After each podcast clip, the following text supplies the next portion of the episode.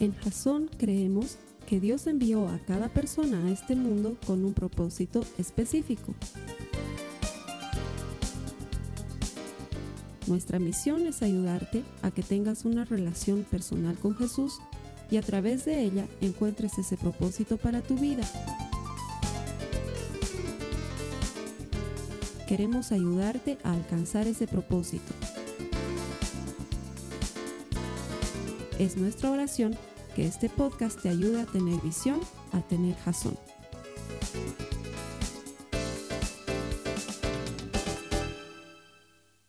¡No pares, Figo! Ha engañado a la afición del Barcelona. Se ha roto el corazón y lo va a pagar.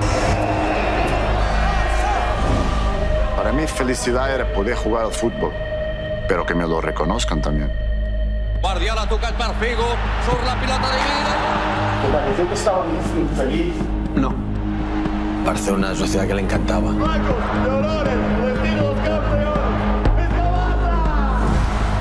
Me identificaba con los valores del club, los defendía a muerte. Se me veía como uno más, ¿no? Si yo soy presidente del Real Madrid, Luis Figo será jugador del Real Madrid. Existiu um pré-contrato. Existiu. Sim. Liguei para o Luís Figo. Luís, posso assinar? Mentira. Florentino Pérez podría tener cerrado el fichaje de Luis Figo. El fichaje más caro de la afición del Barça se pregunta, ¿culé o traidor? Depois começa o pesadelo a partir daí. E é quando o Luís diz: Eu nunca irei para o Real Madrid. A minha família não posso, não posso. Como é que vais sair deste buraco? Capaz de hacer posible lo que en el fútbol parecía imposible. Traidor, Judas, peseteiro. Tanta gente ha hablado sin saber, pero la historia verdadera la tengo yo, porque yo soy el protagonista.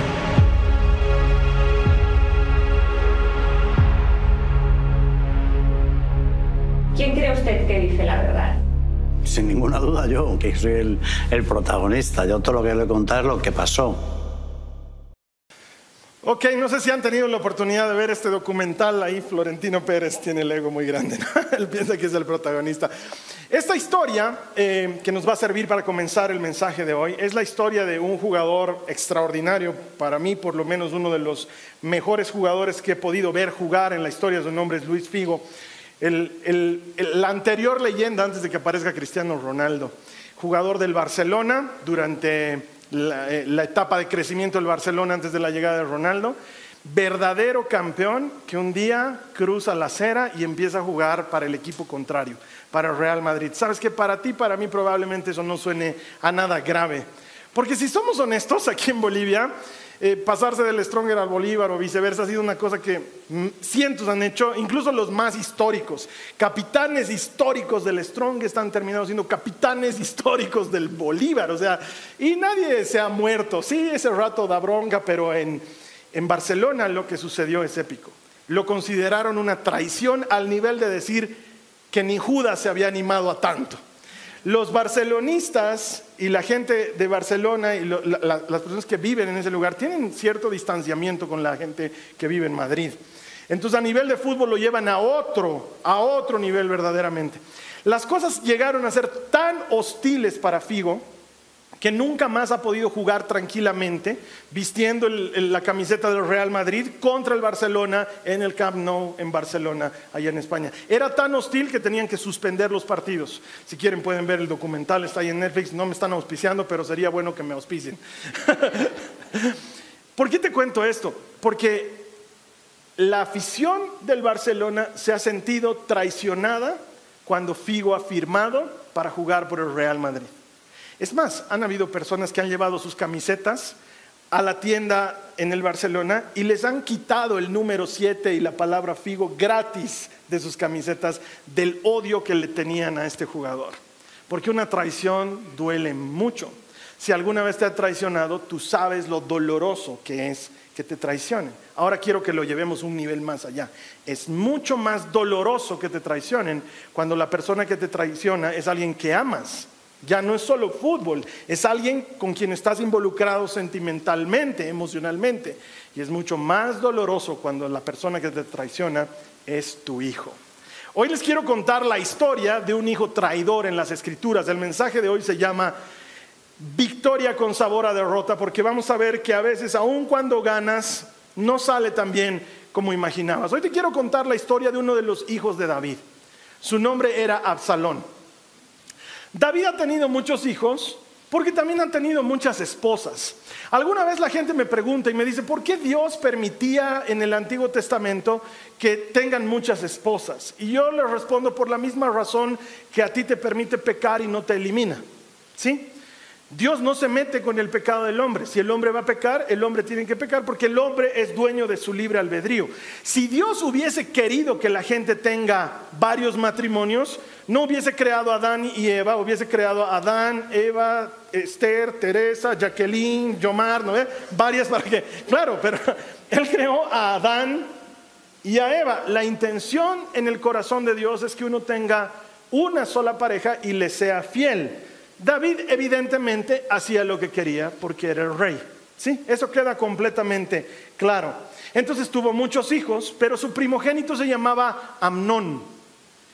Amnón tenía muchos hermanos de distintas madres y tenía también hermanas y una de ellas, hermana, media hermana porque era hermana de papá pero no de mamá, se llamaba Tamar. La Biblia nos cuenta que este Amnón se enamoró de su hermana Tamar, de su media hermana.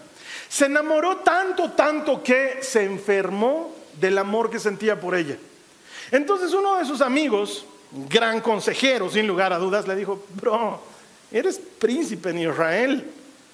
Aprovecha que estás enfermo, pedile a tu papá que la mande a tu hermana a cuidarte y ahí tú tranquilo sacas sonapas y listo, ya todo lo que quieras con tu hermana. Y a Amnón le pareció gran idea. Entonces le mandó un mensajito de WhatsApp a su papá, papi, estoy súper enfermo. Si me la puedes mandar a mi hermana Tamara que me lo haga una sopita. Y David le dijo, ya. Entonces David le, manda un mensaje a Tamar y le dice, Tamar, anda a cuidar a tu hermano, está un poco enfermito, hazle sopita de pollo. Entonces Tamar va a la casa de Amnón, llega a prepararle su comida favorita, dice la Biblia. Y cuando entra, Amnón manda que todos los que le estaban que todos los que le estaban atendiendo, que todos los que le estaban cuidando, salgan de la habitación. Les dice, fuera todos. Y se queda a solas con Tamar. Y luego la, mira Tamar y le dice, Tamar, quiero que nos acostemos. Tamar le dice, no, no, no, no me hagas eso. Charlale a nuestro papá, si le pides permiso va a dejar que me case contigo, pero no me hagas eso. ¿Cuál pedir permiso ni cuál pedir permiso? La ataca y abusa de ella. Y la Biblia dice que todo el amor que sentía por ella en ese momento se transformó en odio. Después de abusarla, la odió con toda su alma y la botó de su casa. Ella le dijo, no me hagas esto. Es peor que me botes que lo que acabas de hacerme. Es más deshonroso y más humillante lo que me estás haciendo ahorita que lo que acabas de hacerme. Pero aún así, él la botó. Ahora, quizás para nosotros no tenga mucho sentido y el abuso sea muy grave y lo es. Pero también era grave en esa época lo que significaba votarla, repudiarla, porque lo que eso significaba es que Tamar nunca más en su vida iba a poder casarse con nadie. Estaba marcada de por vida por un delito que ella no había cometido, y entonces la infamia de Amnón era más grave todavía. Entonces Tamar fue llorando a contarle a su hermano Absalón. Absalón sí era hermano de padre y de madre. Y Absalón la calmó y le dijo, no podemos hacer lío Eres una princesa en Israel y estos temas tenemos que tratarlos entre nosotros nomás. No puedes hacer lío. Pero la Biblia ahí nos cuenta lo que dice, según Samuel capítulo 13, versículo 22, y quiero que lo leas conmigo, dice la palabra de Dios. Absalón nunca habló de esto con Amnón. Sin embargo, lo odió profundamente por lo que le había hecho a su hermana. Lo increíble de todo esto es que David no hizo nada. David se enteró lo que había pasado y no hizo absolutamente nada. No habló con Amnón, no terminó con el delito que él había cometido. La ley era muy específica respecto a lo que había hecho Amnón. Él debía ser apedreado por lo que había hecho. No hizo nada al respecto.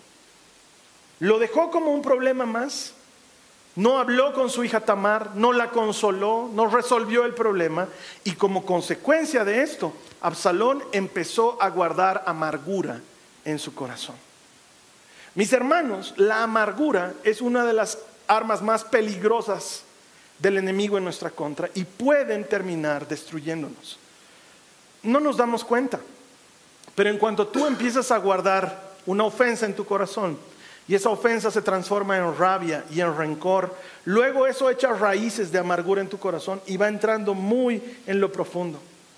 Entiendo que para muchos de nosotros puede parecer justificado porque alguien está provocando esa amargura. En el caso de Absalón, primero era su hermano Amnón y segundo su padre David que no hacía nada al respecto. No intervenía en el asunto, no hacía las cosas a tiempo, no le mostraba ni a él ni a su hermana Tamar que ellos eran tan importantes como Amnón. Él permitió que todo esto suceda y cometió los errores que comete toda persona que empieza a amargarse. Y quizás tú los hayas cometido. Primero, Absalón podía haber hablado con su padre y no lo hizo. Nosotros pensamos que la persona que nos ha ofendido es la que debiera hablar, pero quiero que sepas esto. La persona que nos ha ofendido tal vez no tiene ni idea que nos ha ofendido.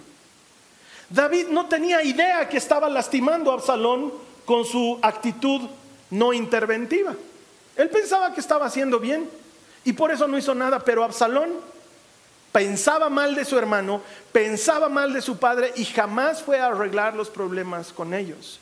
Cometió el segundo error, el primero, no hacer nada, no hablar al respecto. El segundo, pensar que la otra persona se va a dar cuenta solita.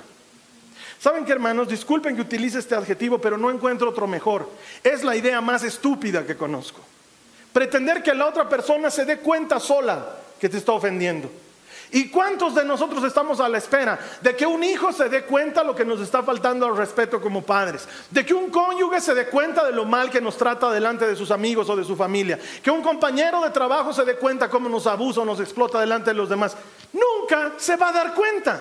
Porque todos pensamos que estamos haciendo bien las cosas. Es más, la palabra del Señor dice en Proverbios, hay un camino que al hombre le parece bueno, pero termina en muerte. Eso aplica para todos nosotros. Nadie está haciendo mal en su propio criterio y no es sino hasta que alguien viene y te dice, oye, esto lo estás haciendo mal, que pum, recién reaccionas y dices, creo que estoy equivocándome. Bueno, pues Absalón cometió esta estupidez y pensó que su papá solito se iba a dar cuenta de su error. Y nunca sucedió. Y como consecuencia, la amargura hecha raíz se vuelve amplia. No sé si alguna vez has visto esas infografías en internet que te muestran cómo son las raíces de un árbol, que llegan a ser inclusive mucho más grandes y más extensas que lo que se ve del árbol por fuera. Así es la raíz de amargura cuando permitimos que entre en nuestro corazón. Y luego empiezas a hacerte películas. ¿no? Yo me imagino a Salón pensando, claro, es que Amnón es el hijo favorito de mi padre. Claro, es que a él se le permite hacer lo que... Si a mí me hubieran pescado, a mí me hubieran apedreado, pero él es incapaz de hacer porque lo ama Amnón, porque fue su primer hijo. Todos los demás estamos de sobra aquí. ¿No te ha pasado que empieces a hacer películas en tu mente? Eso es consecuencia de la amargura. Mira lo que dice Hebreos capítulo 12, verso 15, dice la palabra del Señor. Cuídense unos a otros para que ninguno de ustedes deje de recibir la gracia de Dios. Y ahora presta atención, dice, tengan cuidado de que no brote ninguna raíz venenosa de amargura, la cual los trastorne a ustedes y envenene a muchos. Si te das cuenta, la Biblia no dice que la amargura nace solita, dice que nosotros le permitimos nacer en nuestro corazón. Mi hermana, mi hermano, tal vez la razón por la cual estás hoy en este mensaje es para escuchar que Dios está diciendo, saca esa amargura de tu alma. Saca esa amargura de tu alma. Tenemos el panorama pintado, ya sabemos de qué se va a tratar este partido, ya entendemos dónde están los personajes que van a participar en la contienda y ahora comienzan 90 minutos del deporte más hermoso del mundo. Primer tiempo. La venganza es un plato que se sirve frío. Absalón había planeado vengarse de Amnón. Pero ¿sabes qué? Tal era la amargura de Absalón en contra de su hermano, que ha planificado la venganza durante dos años completos. Es decir, Amnón abusó de Tamar y pasaron dos años para que Absalón se vengue. ¿Quién puede estar amargado durante tanto tiempo? Ah, quizás tú conozcas a alguien así, quizás tú seas alguien así. Imagínatelo, Absalón. ¿Cuántas reuniones familiares han habido? ¿Cuántos cumpleaños? ¿Cuántas cenas? ¿Cuántas cosas juntos? Y estaba ahí Amnón, y estaba ahí Absalón. Y Amnón está planeando cómo lo voy a matar. Y de pronto Amnón se le acerca. Él no sabe que su hermano lo odia. Porque Absalón cree que Amnón se va a dar cuenta solito, nadie se da cuenta solito. Entonces Amnón viene y le dice, che, te invitaré una carnecita. Y el otro la mira, carne me quieres dar. Dame carne. ¿Qué pasa? ¿Estás enojado? No, vos estás enojado. Amnón le da la carne, estará enojado, se va y sigue haciendo lo suyo. Mientras tanto él está maquinando, te voy a matar, desgraciado. Vas a ver cuando llegue el momento oportuno y te voy a matar. Voy a ver cómo se desparrama tu sangre por todo lado. Porque así es como trabaja el corazón y la mente del hombre. En algún momento estoy seguro que tú también te has debido querer vengar. Absalón está planificando su venganza durante muchos años, hasta que llega el momento oportuno. Él tenía que, era muy normal en esa época que cuando vas a tener que trasquilar a tus ovejas hagas una gran fiesta porque tienes mucha lana que trasquilar y eso es motivo de alegría para tu familia. Entonces dice, ahora, llegó la, época de trasquilar mis ovejas, voy a invitarlos a toditos y delante de toditos lo voy a matar al desgraciado. Entonces va y habla con su padre y le dice, mi señor rey David, estoy haciendo un almuercito familiar, estoy sacando las lanitas de mis ovejitas y quisiera que vengas tú, que venga toda la familia, que venga tal Amnón, digo, eh, mi hermano Amnón, quisiera que esté en el almuerzo. Y David le dice, no, ¿cómo vas a invitarnos a todos, hijos? Va a ser mucho gasto para ti. Vayan tú nomás con tus hermanos. Yo soy feliz de que hagas cosas con tus hermanos. Pero ven tú, papá. No, no, no, yo paso. Pero entonces que venga mi hermano Amnón. ¿Por qué tanto quieres que vaya Amnón? Porque es mi hermano mayor y me gusta que comparta mis alegrías. Bueno, que vaya, dice David. Están reunidos todos en el almuerzo y Amnón ha, Amnón ha encontrado trago, ha encontrado comida, ha encontrado charla, ha encontrado un lugar en el que se siente tranquilo, está desarmado, está desprovisto y ahí es cuando entra en acción Absalón. Mira lo que dice 2 de Samuel capítulo 13 versos 28 al 29. Dice, Absalón les dijo a sus hombres, esperen hasta que Amnón se emborrache. Entonces a mi señal, mátenlo. No tengan miedo. Yo soy quien les da la orden. Anímense, háganlo. Por lo tanto, cuando Absalón dio la señal, mataron a Amnón. Enseguida los otros hijos del rey montaron sus mulas y huyeron. En medio del almuerzo familiar, unos sicarios se acercan a Amnón y flan, flan, flan, lo acuchillan. El pánico es generalizado. Todas las hermanas y los hermanos de, Amnón se ponen de pie, empiezan a escapar. Dicen, mi hermano se ha vuelto loco. Todo el mundo huye. Uno de los que estaba en la fiesta, porque no solamente eran hijos de David, sino que habían invitados de todo. Uno de esos llega a escapar y se va corriendo hasta el palacio y habla con David y le dice, no sabe, hay una desgracia en su familia. Absalón se ha vuelto loco, los ha matado a todos sus hermanos. David se tira al piso a llorar de impotencia. De un día para otro ha perdido a todos sus hijos. Y llega otro informante y le dice, no, no, no, bien propagador del rumor. Tranquilo, rey, tranquilo, no ha sido así, no ha sido así. Cálmate, no se han muerto todos tus hijos. Amnón nomás está muerto. Ahora, no sé si, si no eres papá, si no eres mamá, es difícil que entiendas. El dolor sigue siendo el mismo. No es que dices, ah, más bien no se han muerto todos, más bien. El dolor sigue siendo inmenso.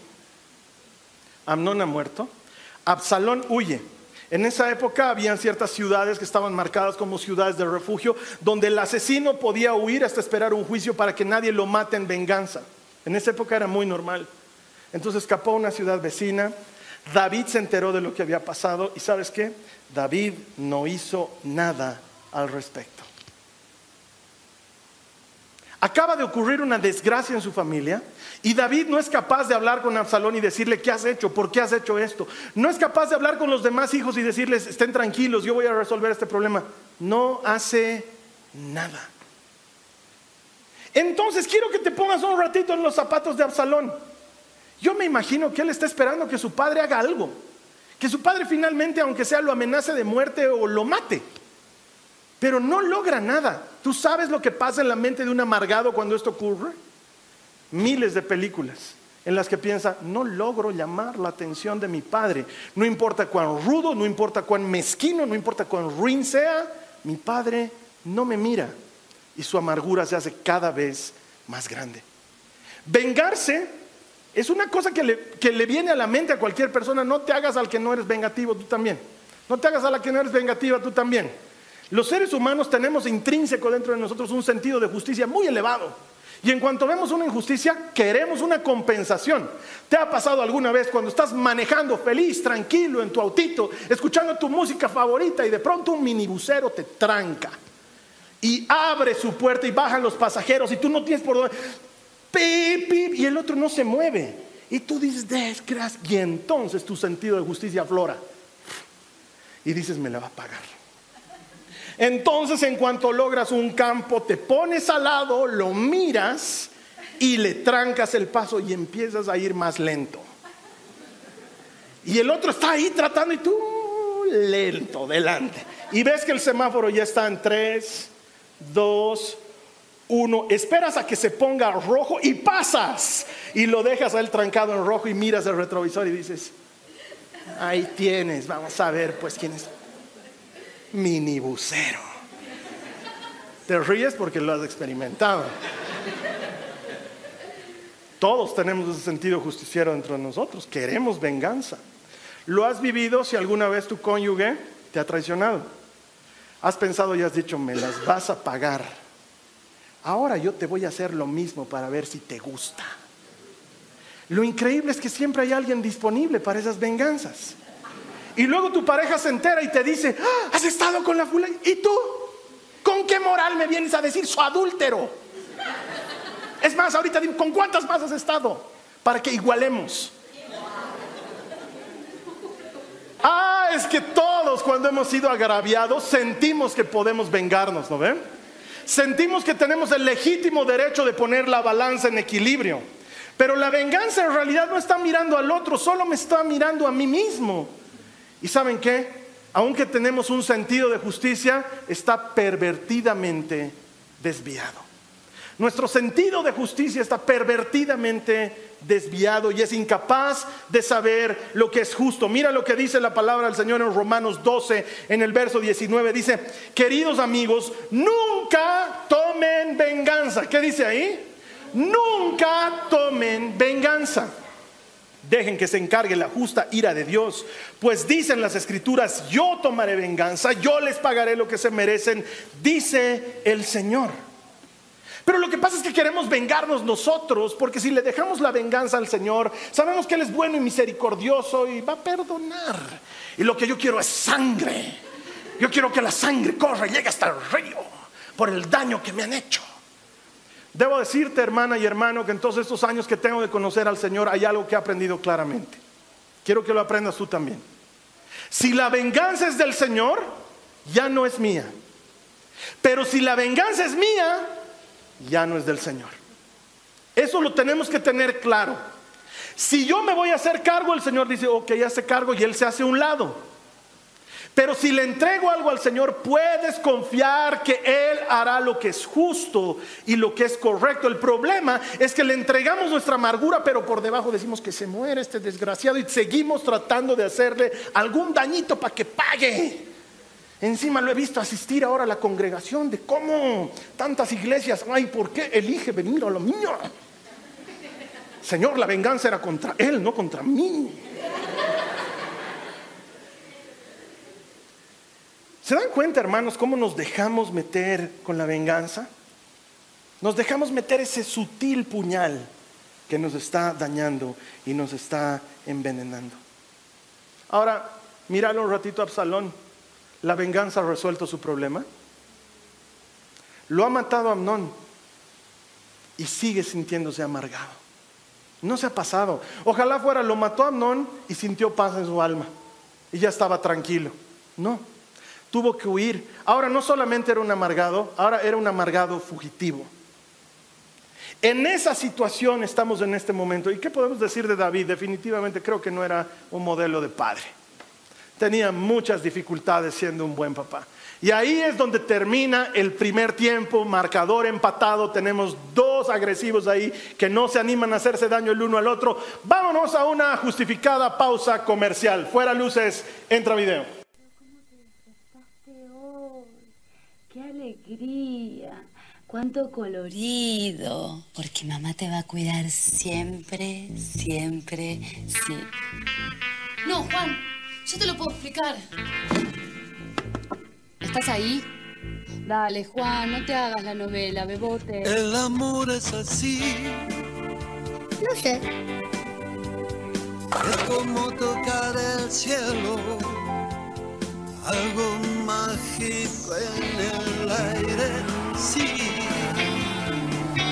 ¿Qué más puedo pedir? Lo sé. Si todo me parece un sueño donde siempre soy el dueño. Mamá, me voy a casa. Chao, me voy.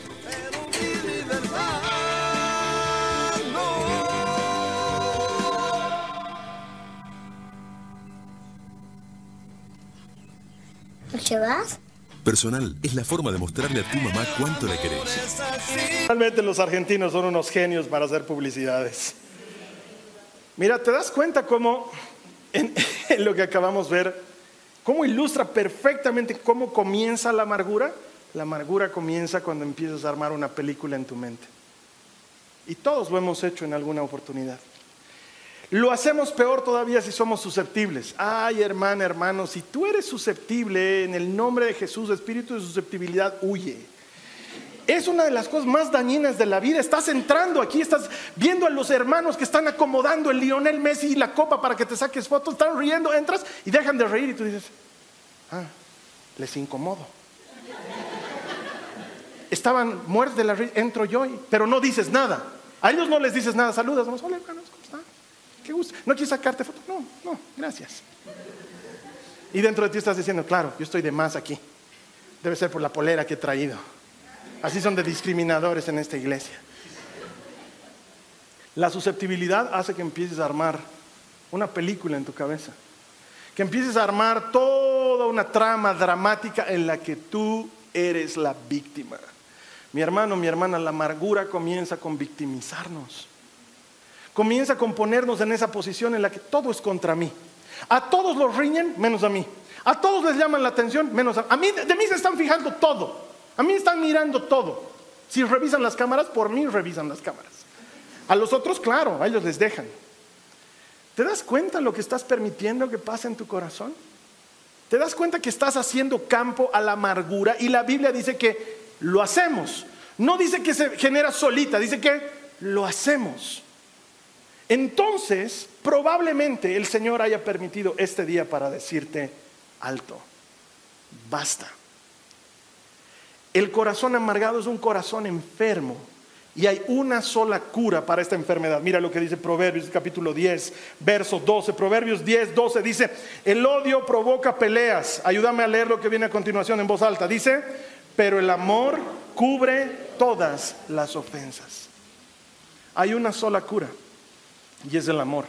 Y quizás me digas, pero yo no lo amo, ese desgraciado que me ha hecho la vida infeliz. No, no, no, no estoy hablando de ese amor. Estoy hablando del amor que has visto en la pantalla. ¿Sabes qué? Cuando tu amargura te lleva a la puerta de la casa hecho al que te puedes ir, ahí es que te das cuenta que no tienes a dónde ir. Nunca te vas a poder escapar de Dios. Nunca te vas a poder escapar de su amor. Conozco hermanos que dejan de venir a la iglesia harto tiempo. Me los encuentro en la calle. Se ponen súper nerviosos cuando me ven en la calle. No saben dónde esconderse. Se hacen las que están. No y al final me hablan, Carlos Alberto, hermano, ¿cómo estás? Yo los saludo como siempre. Saludo a todo el mundo. Hola, ¿cómo estás? Qué gusto verte. No he estado yendo a la iglesia. Solitos confiesan sus pecados. No he estado yendo a la iglesia. Yo ni les he preguntado. Es más, en una de esas ni me he dado cuenta que no estaban viniendo a la iglesia. Solitos, no he estado yendo a la iglesia, hermano, pero voy a empezar a ir, voy a empezar. Solitos. ¿Por qué has dejado de venir? ¿Por qué has dejado de venir? Es que me estaba alzando una segunda masita y me han dicho que una nomás era por persona. En cambio hay otro hermano que se come, se come, se come todas las masitas. A él nomás le dejan. Favorito debe ser del pastor. Clarito.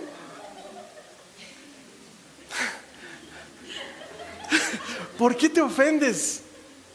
Ahora, quizás tu ofensa no haya sido por una masita, quizás tu ofensa haya sido por algo más grande, pero ¿te das cuenta que la ofensa la permites tú?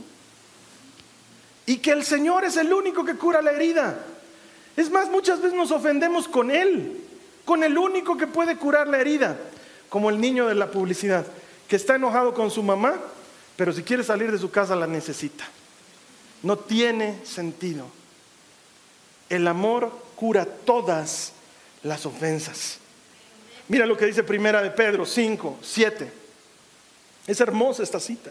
Dice, pongan todas sus preocupaciones y ansiedades en las manos de Dios, porque Él cuida de ustedes. Eso quiere decir que también puedes dejar tu ofensa, también puedes dejar tu amargura. Esa amargura que tienes contra tu papá, contra tu mamá, contra tu cónyuge, contra alguien de la oficina, puedes ponerla en manos del Señor. Él se va a hacer cargo. Él es el que está sanando nuestras heridas. La solución siempre va a ser Cristo. La solución siempre va a ser Cristo. Si hubieran cristianos en esta iglesia dirían amén, la solución siempre va a ser Cristo. Los voy a hacer hacer hola mexicana, me están obligando. Y así termina el descanso. Tenemos un Absalón amargado y tenemos un David amargado. Porque David también está amargado. No hace nada para resolver sus problemas con Absalón. ¿Te das cuenta? Dos años ha tardado Absalón en planificar su venganza contra Amnón. Y dos años después, recién porque Joab, el general del ejército, va a intervenir, recién David va a decidir hablar con Absalón un ratito. Lo ha dejado a su hijo fugitivo, asesino y fugitivo, durante dos años. Los errores vienen de ambos lados. La amargura de Absalón ha sido provocada por su padre, no es justificada, pero ha sido provocada por su padre. Entonces comienza el segundo tiempo y el segundo tiempo no es lindo. El segundo tiempo está marcado por la rebelión de Absalón. Como durante dos años su padre no le dio pelota, Absalón se siguió amargando por dentro y decidió rebelarse en contra de su padre. Decidió ir en contra de todo lo que le habían enseñado, plantarse de frente contra él y atacarlo. La Biblia nos cuenta que Absalón era muy atractivo, dice que era muy lindo. Dice que entre todos los israelitas él sobresalía por su hermosura.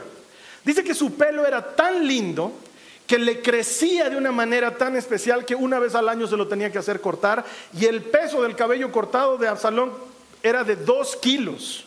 O sea, tenía la cabellera, la cabellera. Era muy atractivo, era muy querido por la gente era el candidato perfecto para ser el próximo rey de Israel, pero tenía una rencilla con su padre. Cuando su padre se entrevistó con Absalón, no charlaron. Nunca hubo un ¿por qué te has perdido durante tantos años? Ni mucho menos un ¿por qué no te has preguntado por mí? Nunca hubo un ¿por qué mataste a tu hermano? Ni mucho menos un ¿por qué no te importó que la violaran a mi hermana? Nunca hubo. Se encontraron, David le dio un beso y dice que no volvieron a verse. Estuvieron separados todo ese tiempo, tiempo suficiente para que Absalón vuelva a tramar un plan en contra de su padre. Mira lo que dice la palabra de Dios. En 2 de Samuel, versículos en 2 Samuel 15, versículos 1 al 6. Dice, después Absalón compró un carruaje y caballos y contrató 50 guardaespaldas para que corrieran delante de él. Cada mañana se levantaba temprano e iba a la puerta de la ciudad. Cuando la gente llevaba un caso al rey para que lo juzgara, Absalón le preguntaba de, qué parte de Israel era. Y la persona mencionaba qué tribu pertenecía. Entonces Absalón le decía, usted tiene muy buenos argumentos a su favor. Es una pena que no tenga un rey disponible y que nadie lo escuche. Qué lástima que no soy yo el juez. Si yo lo fuera, todos podrían traerme sus casos para que yo los juzgara y yo les daría justicia. Cuando alguien trataba de inclinarse ante él, no lo permitía en cambio, lo tomaba de la mano y lo besaba. Absalón hacía esto con todos los que venían al rey por justicia y de este modo se robaba el corazón de todo el pueblo de Israel. Ese es el problema. En lugar de resolver nuestros asuntos pendientes, seguimos acumulando amarguras que siguen distanciándonos de la persona que está en cuestión. Y es peligroso dejar las cosas pendientes.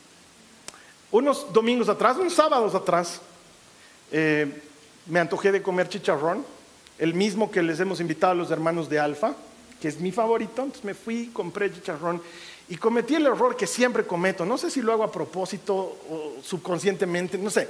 Compro de más.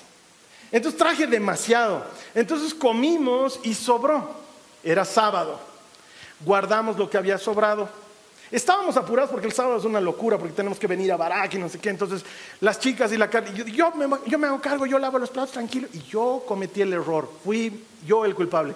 Guardé el chicharrón en el horno, cerré el horno. Al día siguiente, domingo, no hemos comido eso, hemos comido en otro lado. El lunes yo me olvidé avisarle a la Carly que había eso. Esa semana no hemos utilizado el horno para nada. Estuvo ahí el chicharrón, viviendo en el horno literalmente viviendo. Porque cuando abrimos el horno había vida ahí adentro. Ese chicharrón no estaba muerto, hermanos.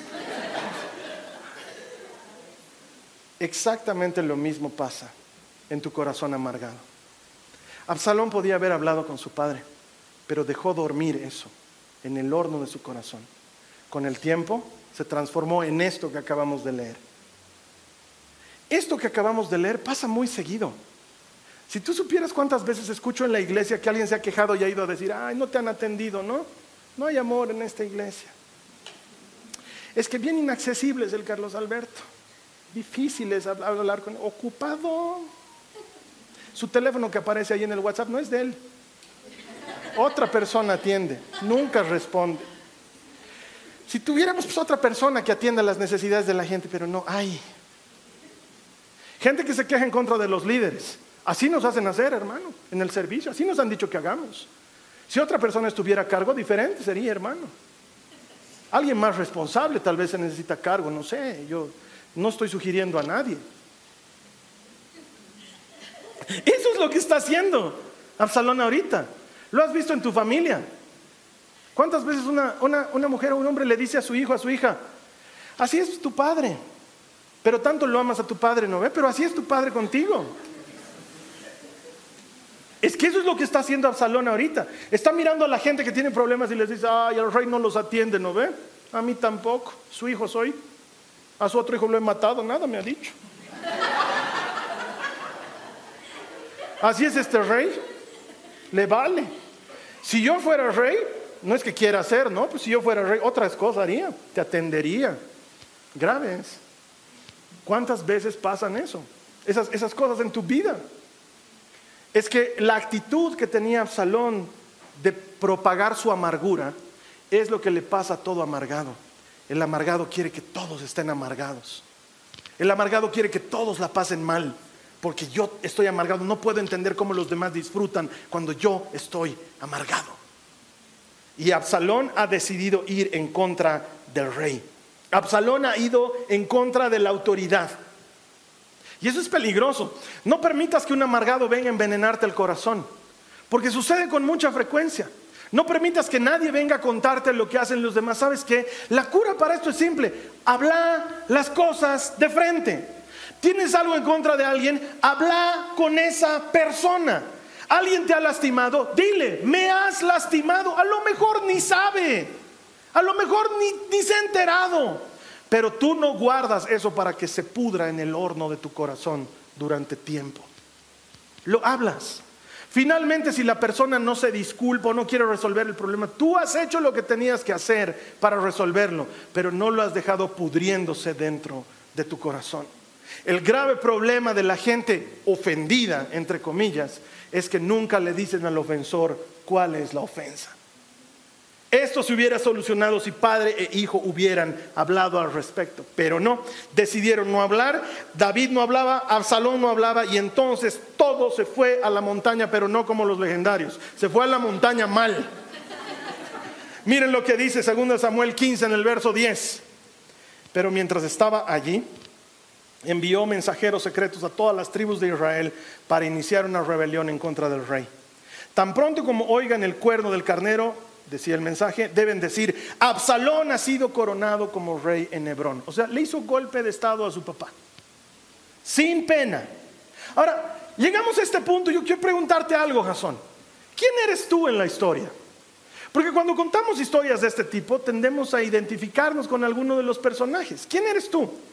¿Eres Absalón, el ofendido, que se ha equivocado y ha cometido errores, pero que siente que su papá nunca lo va a atender, que es invisible para su padre. O tal vez eres el rey David, que sientes que no estás haciendo nada malo y tienes cada hijo que da ganas de, si no se matan entre ellos, matarlos tú porque lo merecen. ¿Quién eres en esta película? ¿Eres el traidor o eres el traicionado? Porque te digo, cuando hemos visto el video inicial, si tú le preguntas a Figo, él no es el traidor. Lo hemos escuchado claramente, él ha dicho, yo amo jugar fútbol, pero también se me reconozca. Él siente que el Barcelona no lo reconocía y por eso se fue al Madrid. Pero si tú les preguntas a los barcelonistas, para ellos Figo es un traidor, es un Judas, un vendido. En esta historia, ¿quién eres tú? ¿Absalón o David? Porque de alguna manera pensamos que los ofendidos somos nosotros y te cuento que la cosa no siempre es de esa manera. Tal vez eres tú quien está causando amargura en alguien más, con tus actitudes, con tu manera de hacer las cosas. David va a sufrir la traición más grave que puede haber en esta vida, que su propio hijo sea el que se levante en su contra. Sabes que no solo era un golpe de Estado. En esa época no había yo te saco del trono y ahora yo gobierno. En esa época es yo te saco del trono y te mato. No puedes seguir vivo si yo voy a, yo voy a ser el siguiente rey. No funciona de esa manera. La rebelión de Absalón era una declaración de guerra en contra de su padre. Es una amenaza de te voy a matar. Y la amargura comienza como un brote, pero luego se extiende y se vuelve como una selva dentro tuyo. Entonces, ¿sabes qué pasa? Yo no lo entiendo a David, quiero agarrarlo a lapos, no lo entiendo. Llegan con la noticia y le dicen, mi señor, ahorita ha sonado un cuerno de carnero allá y han empezado a gritar, Absalón es rey. Yo siendo David hubiera dicho, ¿qué se cree, señor? Calla tráiganlo aquí, lo vamos a agarrar a lapos. ¿Qué cosa? David no dice, ah, me he hecho golpe de estado. Ucha, que vámonos entonces, ¿no? No lo entiendo. Agarra sus pilchas y empieza a escapar. ¿Sabes qué? 40 años antes estaba escapando de Saúl y eso lo puedo entender, porque Saúl era su enemigo. Y estaba escondido en cuevas y estaba comiendo lagartijas porque no había que comer. Pero ahora él es el rey de Israel, él es la persona más importante del reino. Y su hijo lo amenaza y él se asusta y huye. No lo entiendo. David empieza a huir, se escapa por la montaña y se empiezan a hacer los bandos, como en todo lado, ¿no ve? Es lo que yo les digo a los chicos de Switch, no se arreglen entre ustedes, luego no va a querer venir una, no va a querer venir el otro, se van a poner del lado de una. Hermanos, ustedes ya los he casado, ya les he, ahora público es grave, no sé qué van a hacer. ya no sé qué vamos a hacer. Todos echan por su lado. El consejero más importante de David se llamaba Haitofel. En lugar de irse del lado del rey, ¿sabes del lado de quién se fue? Del lado de Absalón. Va un día, lo ve a Absalón y le dice, viva el rey Absalón, felicidades. Y Absalón le dice, oye, traidor, tú trabajabas para mi padre. No, no, no, permítame corregirle, yo trabajo para el ungido de Israel. Y hasta donde yo sé, ahora usted es el ungido de Israel. Así que ahora yo trabajo para usted. Ok, Aitofel, ¿qué me aconsejas que haga? Quiero ofender grandemente a mi padre. Lo que él hizo en privado, usted hágalo en público. Lo que él hizo detrás de la puerta, usted hágalo a la vista de todos. Yo le aconsejo que tome a las concubinas de su padre que se quedaron en el palacio y se acueste con todas ellas en la terraza del palacio a vista de todo el mundo. no, no, no, no, no, no veo fallas en tu lógica, dice Absalón. Armaremos unas carpitas lindas ahí en la terraza y yo me acostaré con las mujeres de mi padre. Y Absalón se acuesta con todas las concubinas de su padre delante de todo Israel. ¿Tú crees que David hizo algo? ¿Tú crees que David fue y le dijo, ay, ¿qué te pasa? ¿Por qué te metes con la fulana? Nada. ¿Entiendes lo que está pasando por la mente de Absalón? No tengo cómo llamar la atención de mi padre. Estoy haciendo lo peor de lo peor y no llamo la atención de mi padre y entonces no queda otra que agarrarse a espadazos y entonces comienza la batalla final. El ejército de David, que no son pocos y no son cobardes, contra el ejército de Absalón y empieza a correr la sangre. Y ahí sí David interviene. Habla con sus soldados y les dice, les quiero pedir un favor. Solo no lo maten a Absalón. A los demás mátenlos, pero a él no lo maten. Y comienza la batalla, y empieza a sucederse las muertes una tras otra. Y Absalón estaba en guerra, estaba en su propia mula. Pero dice la Biblia que corriendo por cierto lugar, su cabello, como era tan especial y tan frondoso, quedó atrapado entre las ramas de un árbol. Su cabeza quedó atrapada y el burro siguió de largo y él quedó colgando. Y entonces fueron a contarle a los generales del ejército de David, le dijeron, Absalón está ahí colgando. Y Joab, que era el general, le dice a uno de los soldados, ¿y por qué no lo has matado? El soldado le dice, no sé si usted es sordo, yo no, pero David ha dicho claramente que no hay que matarlo. Mira lo que dice la palabra de Dios en 2 Samuel 18, 14. Está hablando Joab y dice, basta ya de esta tontería, dijo Joab. Enseguida Joab tomó tres dagas y las clavó en el corazón de Absalón mientras estaba colgado todavía vivo del gran árbol. Si esto fuera un partido de fútbol como estamos pretendiendo que sea, lo que estaría pasando es que el equipo de Absalón está atacando. Ha entrado por la punta izquierda, está listo para anotar el gol. Todo el equipo de David está metido detrás del arco. Todos han bajado a la defensa. Todos están protegiendo el arco. Lanzan la pelota y la tapa el arquero y se inicia un contragolpe y está atacando el equipo de David. Y el único defensor que queda en el campo de Absalón es Absalón mismo. La pelota llega, Absalón la tiene y en un tropezón Absalón mete gol en su propio arco. ¿No has gritado gol? No. Te voy a decir por qué no has gritado gol. Nadie grita un autogol. Nadie grita un autogol. Cuando tú ves un partido de fútbol, están peleando en el área, la pelota está entre los jugadores, hay una confusión en el área, el defensor la va a patear fuera de... Se metió el autogol. Nadie festeja. Tú nunca has escuchado a un relator de fútbol que diga, ¡autogol! Nunca. Nunca. Así sea un autogol a favor de Argentina y el relator sea argentino. No pasa. ¿Por qué? Porque eso es algo que no se celebra. Eso es algo que no merece una celebración. En este momento el ejército de David acaba de ganar y es como si hubieran perdido. Esta victoria sabe a derrota. La amargura de Absalón lo ha llevado a morir en manos del general de ejército de su padre. No sé con quién te identificarás en la historia, pero si dejas que la amargura crezca, este es el resultado. La amargura mata pero el amor cura. Tal vez el mensaje de hoy es un mensaje de parte del Señor para decirte, ya solta esa amargura, porque si sigues en ella, nadie va a ganar, todos van a perder. Ese día terminó la batalla y David empezó a llorar sobre sus rodillas. Le, le, informaron que su hijo había muerto. No le puede producir satisfacción. No ha sido un gran padre, pero si tú eres mamá o eres papá, tú sabes lo que es tener un hijo. No vas a querer que eso le pase a tu hijo. No hay de qué alegrarse. Han ganado una batalla y David sigue siendo el rey y no hay motivo de celebración. La Biblia lo registra así en 2 Samuel, el capítulo 19, los versos 2 al 3, dice, a medida que el pueblo se enteraba del profundo dolor del rey por su hijo, la alegría por la victoria se tornaba en profunda tristeza. Ese día todos regresaron sigilosamente a la ciudad, como si estuvieran avergonzados, como si hubieran desertado en la batalla. Cuando el ejército de David ganaba, volvían victoriosos, se armaba un desfile triunfal, había música y celebración, mujeres bailando con panderos y cantando cantos alegres de celebración. Hoy todos llegaban como si hubieran perdido, hoy todos escondían sus armas. Nadie tenía por qué celebrar, porque habían ganado, pero al mismo tiempo habían perdido. Y es que no hay nada que celebrar cuando la amargura termina de aniquilar a alguna persona. ¿Sabes cuál es el futuro de tu amargura? Si la mantienes, tu hogar roto. Ese es el futuro. Tu pareja, tu relación, tu cónyuge herido, lastimado. La, la relación rota. El trabajo que tienes se acaba, no hay más. Si permites que la amargura siga echando raíces en tu corazón, el destino es muerte. Pero hay uno, su nombre es Jesucristo. Él es especialista en buscar y en encontrar lo que se había perdido.